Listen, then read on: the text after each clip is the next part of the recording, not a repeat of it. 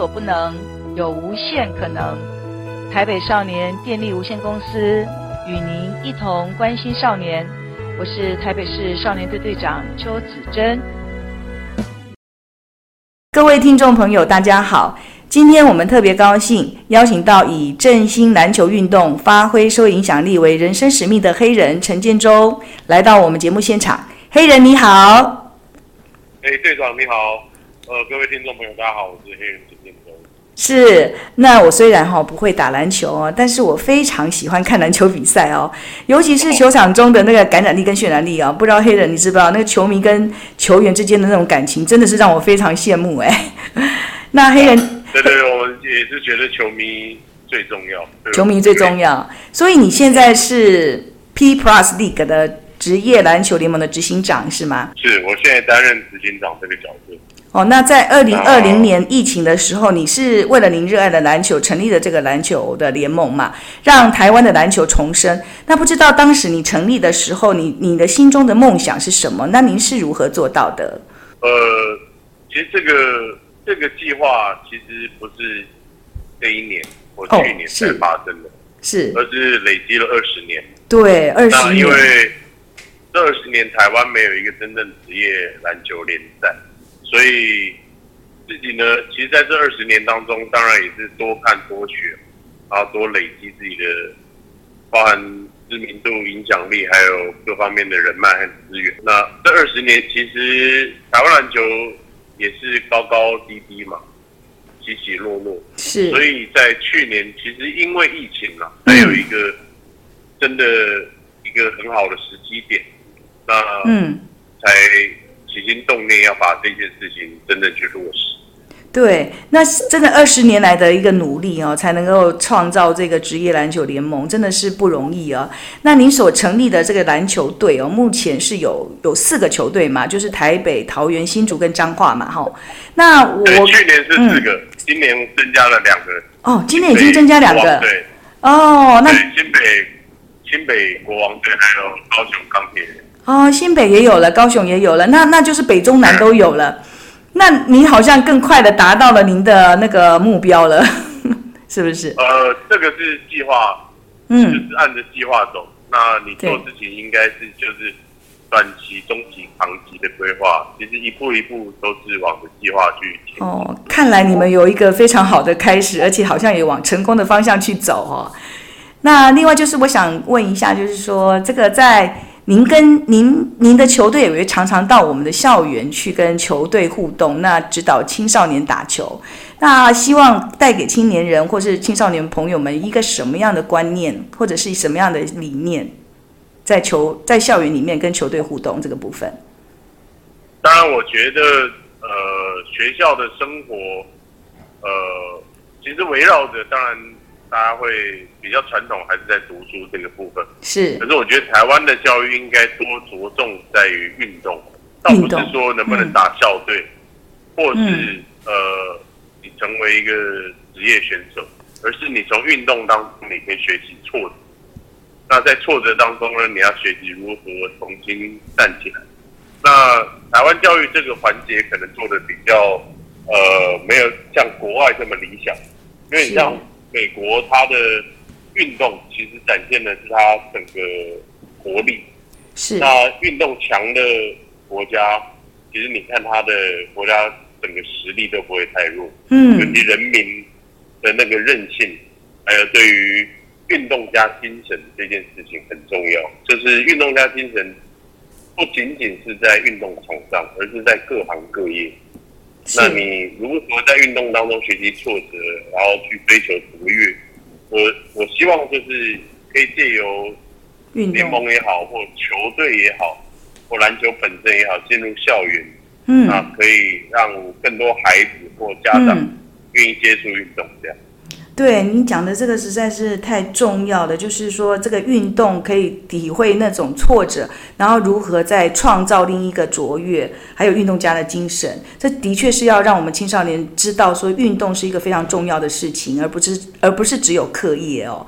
那对，可是这是我觉得这是跟传统教育会，我觉得有越来越好的趋势，可是看起来还是要花一点时间吧，要真正去落实五育并进，嗯、而不是只是在课业和数字挂帅或考试。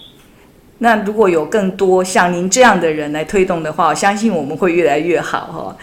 有一个问题啊，然后有一个问题是我我您曾经提到过，在青少年时期您上过这个少年法庭，那可不可以告诉我们您的这一段经历？对，其实我从小到大，我觉得成长过程比一般孩子来的艰困，也比较坎坷。嗯、是。那从小学的时候是父母亲离异。嗯。那我从小就一直在换学校。那转学这件事情其实哦，对哦，因为不得不嘛，就是那时候爸妈离婚，因为监护权的关系，判给妈妈嘛。嗯。那我就跟着妈妈要整个转学。嗯，那我读过静安国小，信安国小，然后离婚，信安国小，嗯，然后爸妈离婚以后，我就妈妈觉得要给我比较好的教育，就让我送到呃私立的立人国小，嗯，是，就所谓的这种贵族学校，贵族学校，对，对，然后后来信安国小、立人国小，我后来就跟着妈妈回外婆家，去中立国中，中立国中，哇，那那你真的换了不少学校。哎。对，中立国中完以后，我再回到金华国中。是。金华国中完以后呢，我去读了基隆商工。基隆商工完以后呢，我读了东方工商。东方工商完才文化大学。哇，那那你在学校比一般学生多。那你在国高中换了好几所学校，哎，您可以适应吗？所以这个就是不断的，我觉得是自己去调整，因为你。爸妈没有在你身边的时候，其实那个很困难的地方，嗯，是在于你在比较年少懵懂的那个阶段，只有自己是导师了，就是生活才是真正你要去学习，也是一样，学习不断的碰到挫折啊、困难啊，那你才能学习到，可能要重新站起来。那我我觉得比较。比较困难的那个阶段还是在高中时期。高中时期。那高中时，高中时期，因为我父亲在我高二、高三那一年就名古屋空难过世。我爸爸是华航的座舱长。嗯。那过世之后呢，就跟着爷爷奶奶生活。那马上我就是一开始是单亲家庭，后来又变成现在隔代教养。爷爷奶奶。就是现在。嗯。青少年很多孩子碰到的一个问题就是单亲，还有隔代教养，是对社会问题的缩影。嗯，那都在我身上发生。可是，在那个阶段，呃，比较，我觉得是比较没有发泄的管道。当然那时候还是球队，可是父亲走了以后，也是生活比较没有重心和目标。嗯，朋友出去玩嘛，那时候是应该是夜游。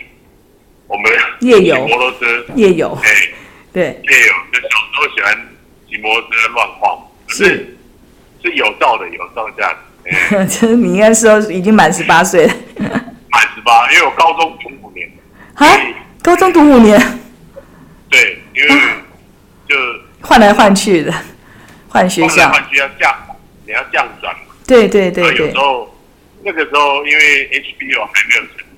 所以打高中联赛的那个资格审核没有那么严格，嗯，所以教练不断的希望我留级，为了就是要拼冠军，拼冠军。这样，是，对，所以那个时候就跟朋友去夜游，跑去夜游，然后也，嗯，对，也因为车祸纠纷了，车祸，然后就起了口角，那那时候血气方刚嘛，嗯，对方就是。也出言不逊，就一直用脏话辱骂我朋友。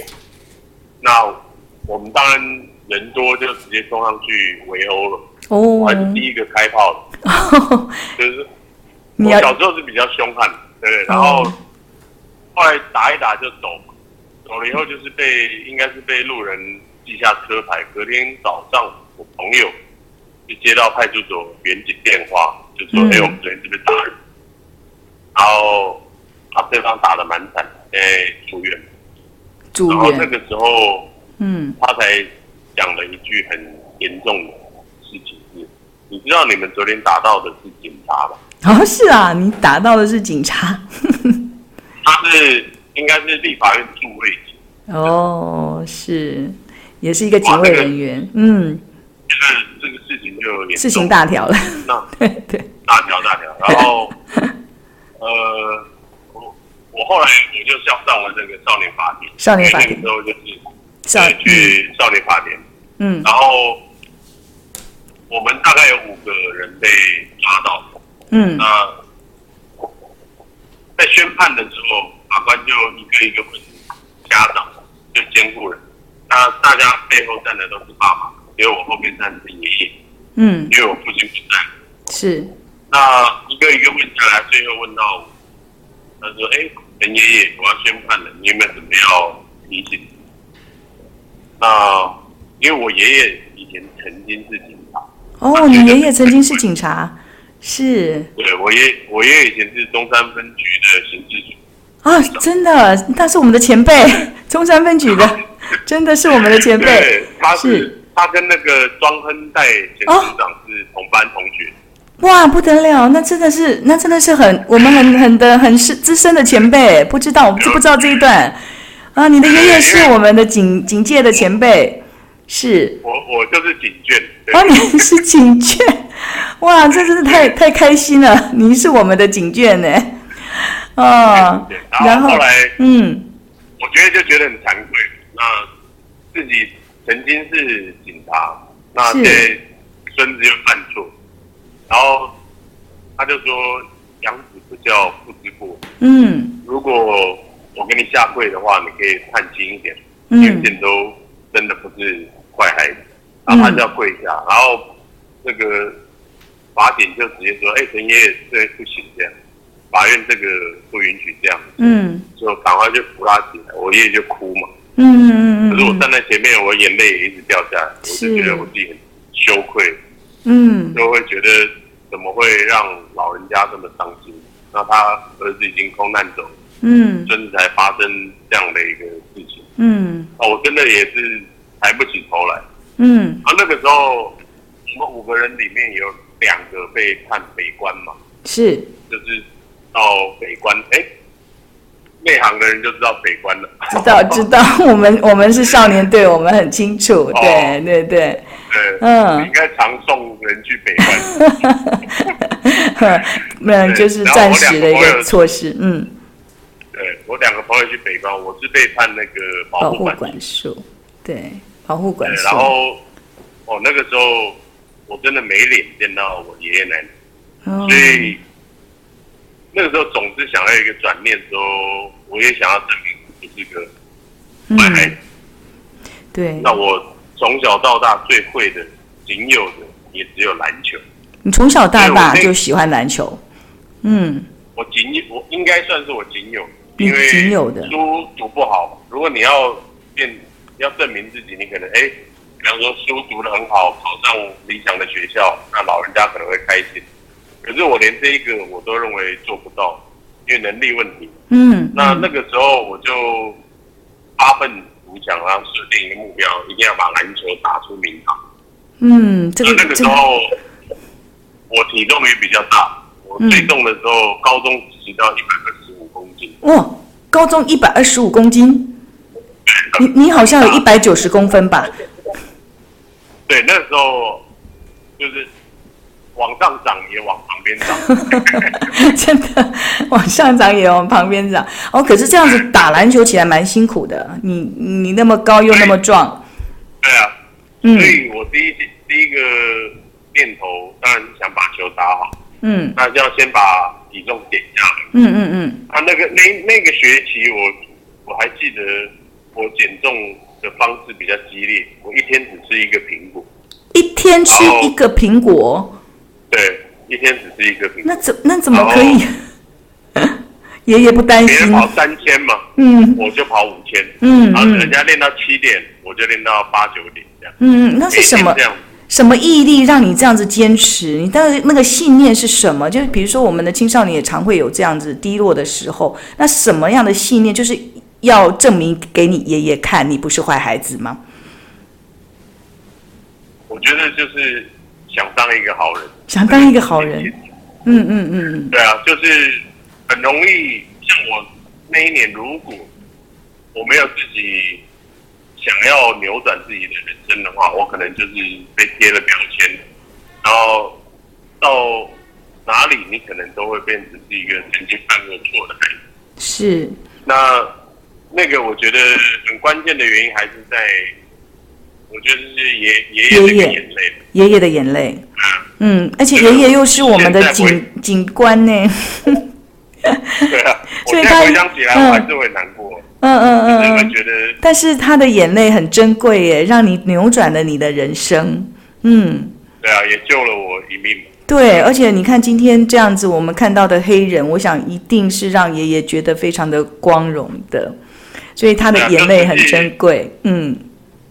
所以我自己曾经走过这一段路，就是我曾经犯过错。嗯，我当然还是有，因为曾经走过，我会用同理心去看待犯错的人，孩子，或者是犯错的孩子，嗯、甚至是犯过错的球员。嗯，你一定要给他机会。嗯，那这个机会当然你不是说不用付出代价。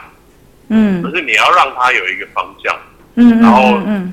对于犯过错的人的态度，你你更要，我觉得是，呃，多花点心思，而不能是用太一般、太草率的这种态度去面对。您说的非常的好，就是说，对于这些曾经可能有过低潮的小孩，我们要给他一点机会，而且要有耐心去等待他。对，哦，这这个这一点真的非常重要啊。那我们看，同理心同理心，我们警察也很需要同理心，这个确实，然后同理他人的感受，而且特别是你有这样的经验，所以你更能够理解跟同情同理别人的感受。哦，这我觉得这个是非常重要，所以也也因为你过过去那个少年的那个经历哦，让你更能够疼惜我们现在的青少年，成为我们青少年的榜样，真的。我不敢不敢，还在努力。还在，您做得很好了。那另外就是有一件事情，我们特别觉得那个您哦可以。给我们一些学习的，就是你在比赛的时候，因为韧带断裂嘛，那结最后只好结束这个球员生涯。你结束球员的生涯，大概也是台湾直篮结束的那个时候。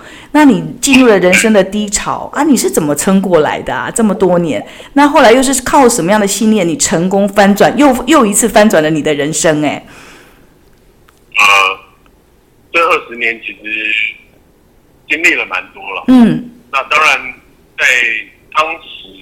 受伤的时候是韧带断，嗯，那那个确实是韧带断裂。对运，对对运动员来讲，其实在当下已经是被宣判死刑。是，现在医术比较发达，还有机会回到球场。嗯，那我我是左膝，我不止断一次，我是同一个地方我断了两次，断两次，嗯，同一个部位，然后十字韧带之外，我半月板一半年都不见，嗯嗯嗯，所以不得不退役嘛。那我觉得自己是幸运，嗯，我所谓的幸运是当然比较用正面的去看待这件事情。呃如果我当时没有因为受伤离开球场，那应该就不会有在电视上的黑人郑建德，嗯，那更不会有现在的 Barkley，嗯，这些都是环环相扣，嗯，对。那我现在刚好做了这个执行长的位置。那也知道，我过去这二十年跟台湾篮球一起承受了很多高低起，嗯嗯，所以在当下那个信念，其实其实就跟在球场上学到的不一样，就是我觉得自己出身背景，然后家里环境也不好，嗯，那也没有呃傲人的这种像有钱的爸妈这样在支撑。也没有惊人的学历，我只有靠的态度这两个。态度，嗯，对，我觉得态度对了，自然而然很多事情你应该都不会走错方向。对，所以说态度决定你的高度，你的态度正确了，你的高度就会正确，会越来越高。您现在就是给我们这样的感觉跟榜样，呵 呵真的。不敢，因为我觉得我经历过的这些哈。可能当然很多孩子或年轻人家里环境状况比我更糟，嗯，对。可是我是家总在一起的时候，你更能会去体会那样弱势的孩子，或碰到困难的孩子，他心里面想的是什么？嗯、那有时候他可能外表感觉很凶悍，其实内心是受伤。是。那外表这个或许就是他的保护色。嗯嗯。他不愿意在跟命运低头，或不愿意被人家往上跨步啊那样。那对对对对。所以他就必须要有一个比较武装自己的这个保护者。嗯嗯。嗯，对。那我我后来就经历了这么多，那后来也有机会进入娱乐圈。我觉得我碰到的贵人和朋友，是让我能走到今天很重要的原因。嗯嗯嗯，对，今天 今天您这样子，就是靠着您的努力，还有你的朋友，还有你的贵人，你所谓的贵人，而且你也特别的关心我们的孩子，我们的青少年，然后这个真的是我们感觉到感觉到非常的感动的哈。你说过球队里的温暖会让你念念不忘，所以你愿意终身奉献给篮球。那我们的青少年呢，朋友，他有时候就是会去找温暖啊，他可能对课业不是那么感兴趣，然后就会去结交不不太好的朋友，或加入帮派去寻求温暖。那你这个可这个部分，你可不可以给我们的孩子们一些建议？去哪里找到正向的温暖，而不要找到负向的温暖？像您这样就很好，你在篮球里面找到你的温暖，这个温暖让你想要贡献。呃，我觉得。现在校园问题很严重的还是在这个群体的。群体，包含对群体，你在学校就有小团体，那小团体常常会集合起来，比方说就是排挤的言语哦，排挤，对对对对，是，这都是一步一步来。那、嗯、出社会以后，你这个群体就变成有可能是帮派，帮派或刚好啊，对对，对，那我自己认为。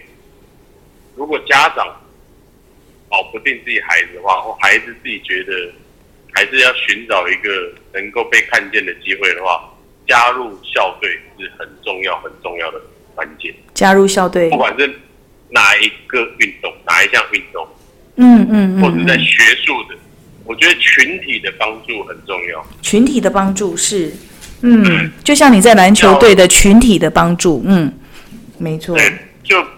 不要一个人默默承受，不要一个人默默承受。嗯，你不愿意说出来没关系，可是你在群体当中，你会找到可能家里带没有办法带给你的温暖，嗯，或者在教室当中你没办法找到的自信，嗯，那这些都是运动场上可以，我觉得是另类的教育，可以帮助你。嗯嗯嗯，没错啊，您听讲的这个倒是提醒了我们的家长哦，就是说这个孩子如果对课业不太感兴趣，那可以让他加入一个什么样的一个 team 里面，那这个 team 是很多元的，也也可能是音乐，也可能是运动，好让他可以在这个群体里面找到一个正向的温暖。嗯，是，谢谢您的建议。嗯，父母亲有一个很关键的是，不要拿自己认为的这个。好学生的标准的框架放在每一个孩子身上，嗯，你天生我材必有用，对。那他考试考的真的不怎么样的时候，你就不要拿隔壁小孩的那个标准拿拿来套在自己孩子身上。嗯，不要比较。对，不要比较，真的不要比较。让孩子在成长过程中找到自信，嗯，那你就在旁边协助他，鼓励他，往这个事情去发展。嗯嗯嗯嗯对，从你的身上的例子，我们就可以看见啊，就可以看见说要用什么力量啊，将孩子带向正向啊，就是陪在旁边啊，各自看着他，鼓励他啊，不管他在哪一个部分他是杰出的，我们都要用欣赏的眼光来看待我们的孩子啊。对，那那特别是啊，您跟范范结婚了吗？你现在也有一对双胞胎的儿子嘛？啊，那你现在也是父亲，一定感觉到非常的快乐啊。那如果说将来你的孩子到了青少年阶段，呃，您会用什么样的方式来教养你的孩子呢？呃，这个也是难题，在学习中。他是，我觉得，因为你经历过，因为你经历过你的青少年阶段，您说你是非常艰苦的，哈，你是非常困难的。那如果到了，其实青少年在这个阶段里面，他也非常需要父爱或母爱。好，那您又缺乏，那你您会用什么样的方式来教养你的孩子，或者是来对待你的孩子？啊、嗯，我觉得陪伴很重要。陪伴哈，是。我会陪伴他们走过呃人生的春夏和秋冬，春夏秋冬，对对对对，是。对啊，因为呃，当然自己不能说自己我会管教孩子，可是自己的孩子要要教的话，我也问过很多坊间的老大哥，是，他们好像都搞不定自己的孩子，都交给别人管。嗯，所以这个我还在学习啊，嗯，要如何当一个好的父亲。不过我觉得你现在，我觉得陪伴很重要。我觉得你现在的形象已经非常好了，因为身教重于言教，所以当孩子看到他的父亲是这样子的一个人的话，他们其实就会跟着学了。所以身教还是您的身教已经做得很好了，所以相信你也不用太多的太多的这个教养了。哈，好，那另外就是说这个，呃，还有一件事我也觉得很特别啊，因为就是你好像从来不喝酒是吗？哦，对。从来都不喝，从来没有喝过，一杯酒都没有。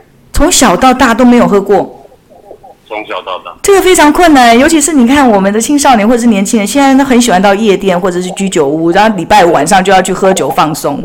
那你在你身处的环境里面是运动圈或者娱乐圈，一定会有一些庆功的场合嘛？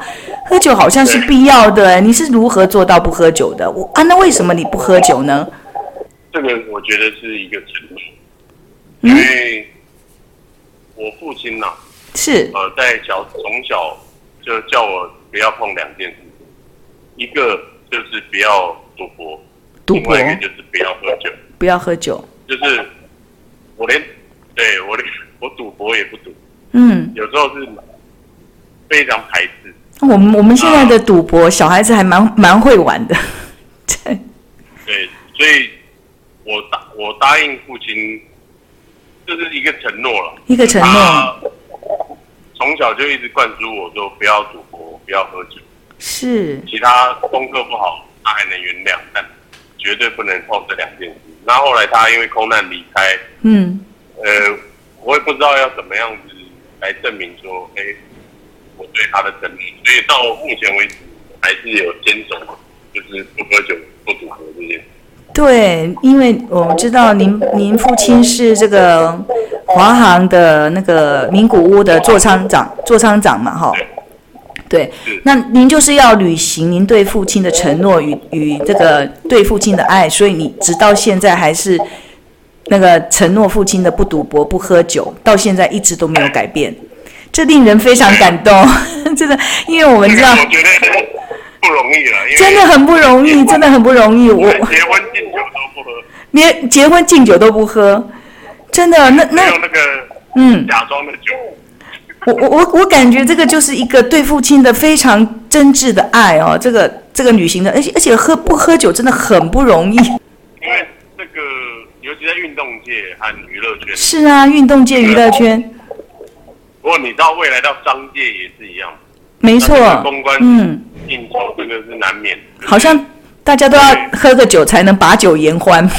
对，对我我就是也碰到很多，从小到大碰到很多，因为不喝酒的误会，然后就会得罪人啊，嗯，然后哎也会觉得哎好像是不给面子啊，这种有的没的状况，我都经历过。是到后面的坚持，就现在大概体育圈或者是娱乐圈，大概都知道我不喝，就不会逼我。嗯，这也是你一路走来，一路坚持到底，让人家知道说你不是你不是说着玩的，或是你只有对我不喝，你是坚持都对谁对任何一个场合都不喝。好，这个真的是可以值得我们学习。当你想要坚持一件事情的时候，不容易，所以我特别我特别问你这个问题，就是因为这个真的不容易，很困难。因为你你要人家说下回书被乔代机。谈生意嘛，然后你都可能要应酬。嗯、对。可是我做，比方说我拿做这个职业联盟来讲哈，你要处理的事情和打通的环节哦，还有各球团、各厂商、各品牌，那你要打通的环节这么多，对不对？是。我比较，我觉得我比较骄傲的是，是没有喝一杯酒我就谈成。可是你却坚持不喝酒，而且。完成了你所有想要做的事情。我做联盟这个有一个自己给自己比较自律的，就是我六点以后我一定要回到家陪我的孩子。哦。所以我就我就避免掉很多应酬、嗯交际的场合。嗯我晚餐我一定要回家陪孩子一起吃，就是一直坚持这一点。所以啊好，嗯，陪伴大家都也能体谅，对。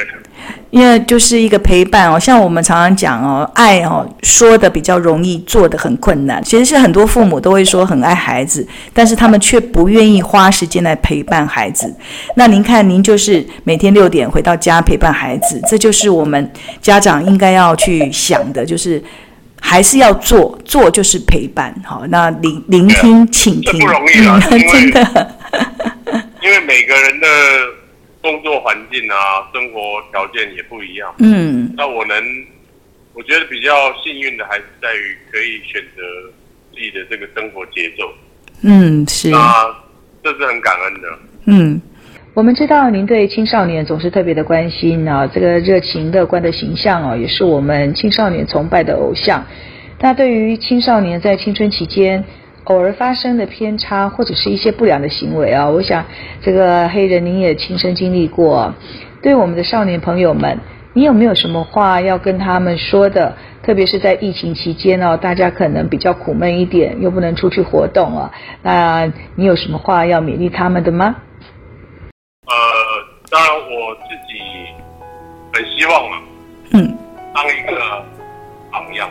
是我觉得那个榜样的力量不是在于我，呃，曾经做过多少好看的节目，或得到多少奖，或者是我赚多少钱，开什么车，而是我做的每一件事情，不仅为自己，也想要为社会带来一个比较正面的力量。那除了自己做榜样之外，我还是希望透过自己成长过程，啊，有一点点小小的建议给现在正在水深火热的青少年。是，嗯。那我希望，呃，一一定不要看清自己，一定不要看看什么，看清自己，不要看清自己啊、不要看清自己是要有要有信心，不要看清自己，嗯。要有自己。那现在碰到的困难都是未来成功的养分。嗯。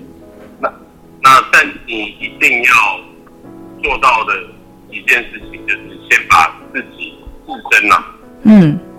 该做的事情做好，do the right thing，永远要做对的事，做对的事情，做对的事。嗯。那没有学历，没有爸妈在旁边，没有傲人的背景，离成功三件事情一定要做到：第一，态度；态度。态度；第三，还是态度。嗯，很重要，讲讲三遍，态度，没错，嗯。这是为接近成功比较有机会的一件事。是，好，谢谢黑人哦，今天给了我们很多的这个鼓励，也也让我们看见哦，您对于这个社会上的贡献，还有你经历过的这么多的人生的精彩跟丰富哦。那我们非常高兴今天黑人参加我们的节目啊，给青少年朋友一个努力的成功的榜样。谢谢黑人，有没有最后一句话再跟我们大家说一说？呃，希望大家都没事就待在家里。现在还是疫情期间，先保护好自己，也照顾好家人。是，谢谢大家，谢谢您，谢谢大家，再见，好，谢谢，谢谢，谢谢，拜拜。今天非常高兴黑人到我们的节目啊，给青少年朋友一个努力成功的一个方向哦。那黑人所告诉我们最后的啊，是说，请我们的青少年朋友千万不要看清自己啊，一定要做对的事情，然后这个态度。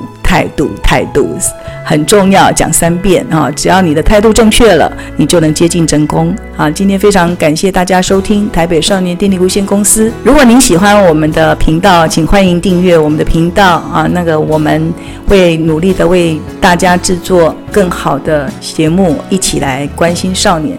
谢谢大家的收听，我们下次再见。